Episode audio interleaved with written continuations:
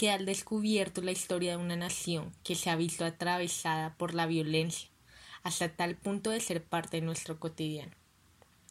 Los actores violentos en este país llevan nombres diversos y se extienden desde las figuras políticas en el Congreso hasta campesinos armados con rifles en veredas. Pero hoy nos enfocaremos en las organizaciones paramilitares. Dependiendo de quién se refiera a los paramilitares, los nombran como grupos de justicia privada, grupos para la limpieza social o como ellos mismos se denominan, autodefensas o defensas campesinas. Esto sucede principalmente con las agrupaciones de las AUC, las Autodefensas Unidas de Colombia, y las ACCU, las Autodefensas Campesinas de Córdoba y Urabá.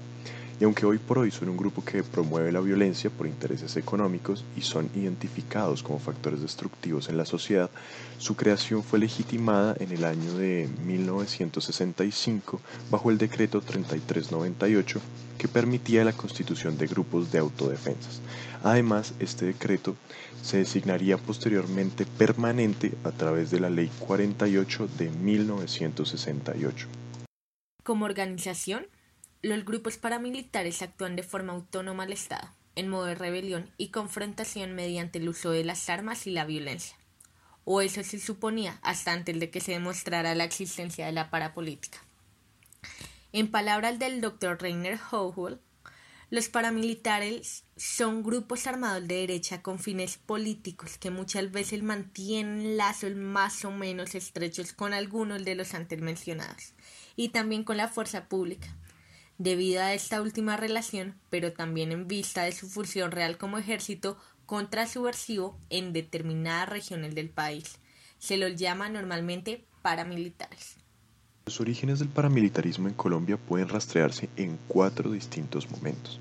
El primero es bajo el gobierno de Guillermo León Valencia, durante 1962 y 1966, cuando se estableció la creación de grupos paramilitares como una acción totalmente legal.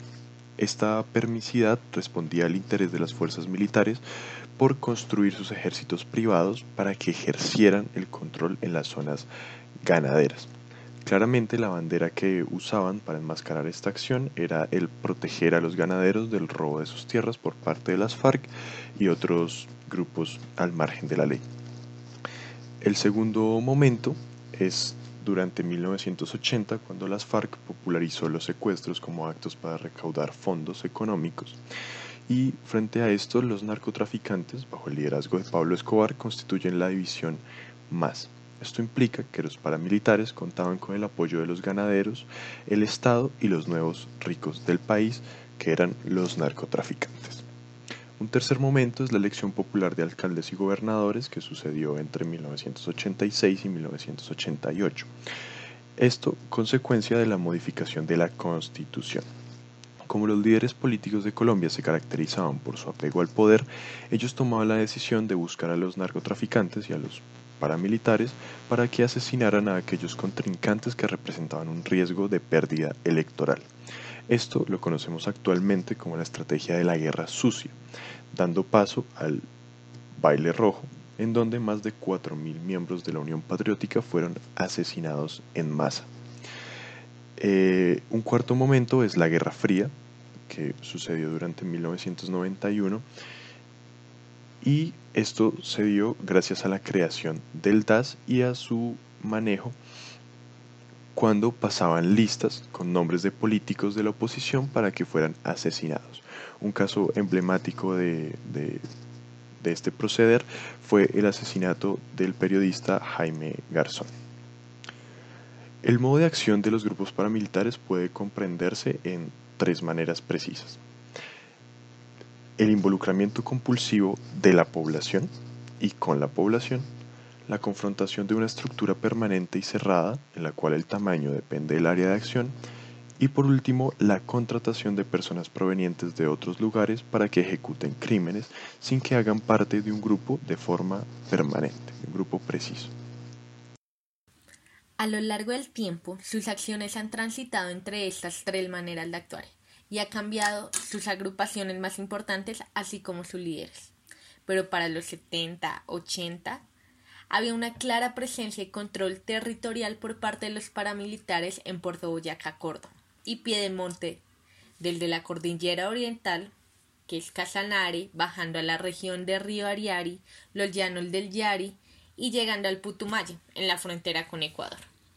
Este control lo podían ejercer ya que estaban teniendo un efectivo y considerable reclutamiento impulsado por la pérdida de legitimación de las FARC tras sus múltiples y fallidos intentos de expansión revolucionaria aunque como todos sabemos hace una guerra casada entre las FARC y los paramilitares, que del de las armas se han jugado el dominio de territorios nacionales.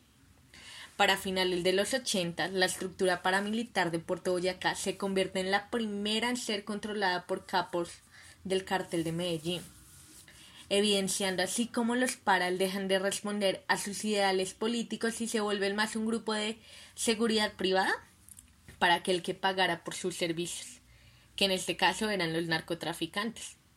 Esta alianza entre narcotraficantes y paramilitares la podemos rastrear hasta el MAS, en donde los paramilitares apoyaron a los narcos para llevar a cabo represalias contra la guerrilla, que había despertado el deseo de venganza de los narcotraficantes tras el secuestro de la hermana de los Ochoa, quienes eran parte del cártel de Medellín.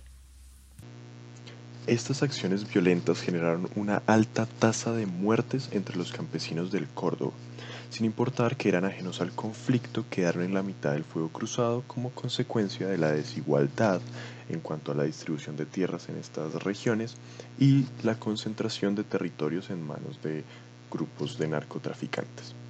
Y si bien podemos identificar estos actos mayoritariamente en los años 80, en los territorios de Puerto Boyacá existen más casos que evidencian cómo estos grupos paramilitares funcionaron, en parte, como defensores de los intereses estrechos de determinados grupos narcotraficantes contra la guerrilla, la policía e incluso contra sus propios competidores.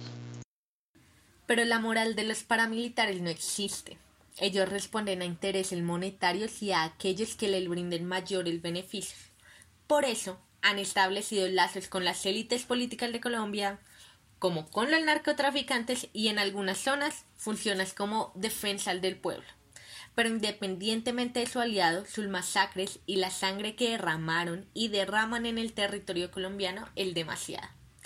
Según los análisis realizados en el 2018 por la Fundación Forjando Futuros, el 55% de los despojos de las tierras en el país lo han realizado los paramilitares, y en su mayoría los afectados no son grandes terratenientes, sino campesinos dueños de tierras. Estas tierras actualmente le pertenecen a políticos que no sabían la procedencia de los títulos ilícitos de las tierras y denominados terceros de buena fe. Asimismo, el Departamento Administrativo de Seguridad, DAS, ha denunciado la vinculación de unidades militares con masacres cometidas en combinación esto lo podemos rastrear hasta las acciones en contra de los líderes políticos de las organizaciones campesinas y el aislamiento del Ejército Popular de Liberación. Pero hasta hace 18 años se estableció y firmó el Pacto de Ralito, que formaliza la relación entre paramilitares y más de 50 políticos que se apoyaban mutuamente. Esto llevó que en el año 2007 a más de 60 congresistas del periodo del mandato de Álvaro Uribe terminaran en la cárcel. La historia de este grupo es extensa, pero decrece si la comparamos con toda la violencia que ha habido en Colombia. Para terminar, nombraremos algunos líderes importantes en este gran movimiento paramilitar. El primero de ellos es Carlos Castaño, quien creó las Autodefensas Unidas de Colombia en el año de 1997. Esto lo llevó a trabajar para el DAS y para los Pepes, aunque previamente ya había trabajado para el cartel de Medellín.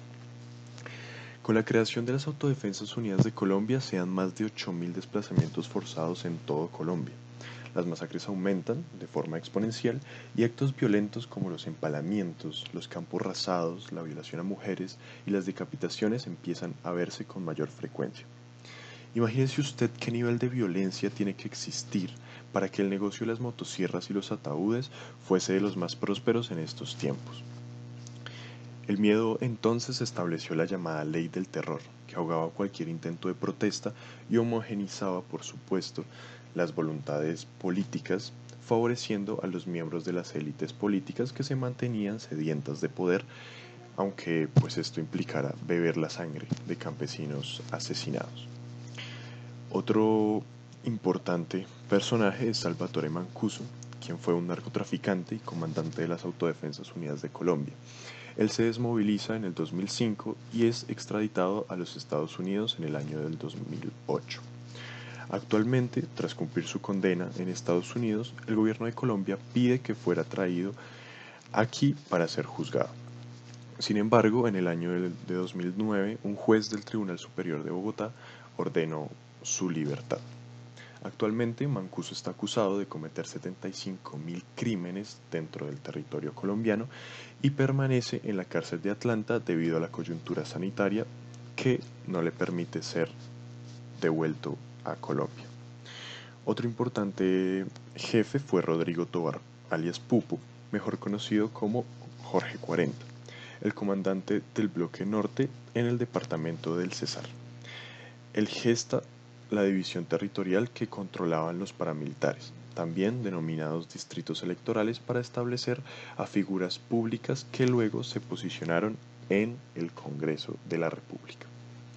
Por último tenemos a alias Pirata, alias Cuchillo, alias Sebastián y alias Don Mario, quienes se rearmaron y con figuras como ellos nacen las BACRIM, o también llamadas paramilitarismo, que responde al llamado del mejor postor que es el dinero. Y esto fue un pequeño resumen de lo que es el paramilitarismo en Colombia. Y pues los invitamos ahora a que se conecten al Blackboard de nuestra clase para que hagamos el Kahoot todos juntos a ver quién gana los puntos. Eh, y recuerden que pueden revisar este podcast cuando quieran, así como la línea del tiempo y la galería que hicimos para ustedes. Muchísimas gracias y nos vemos.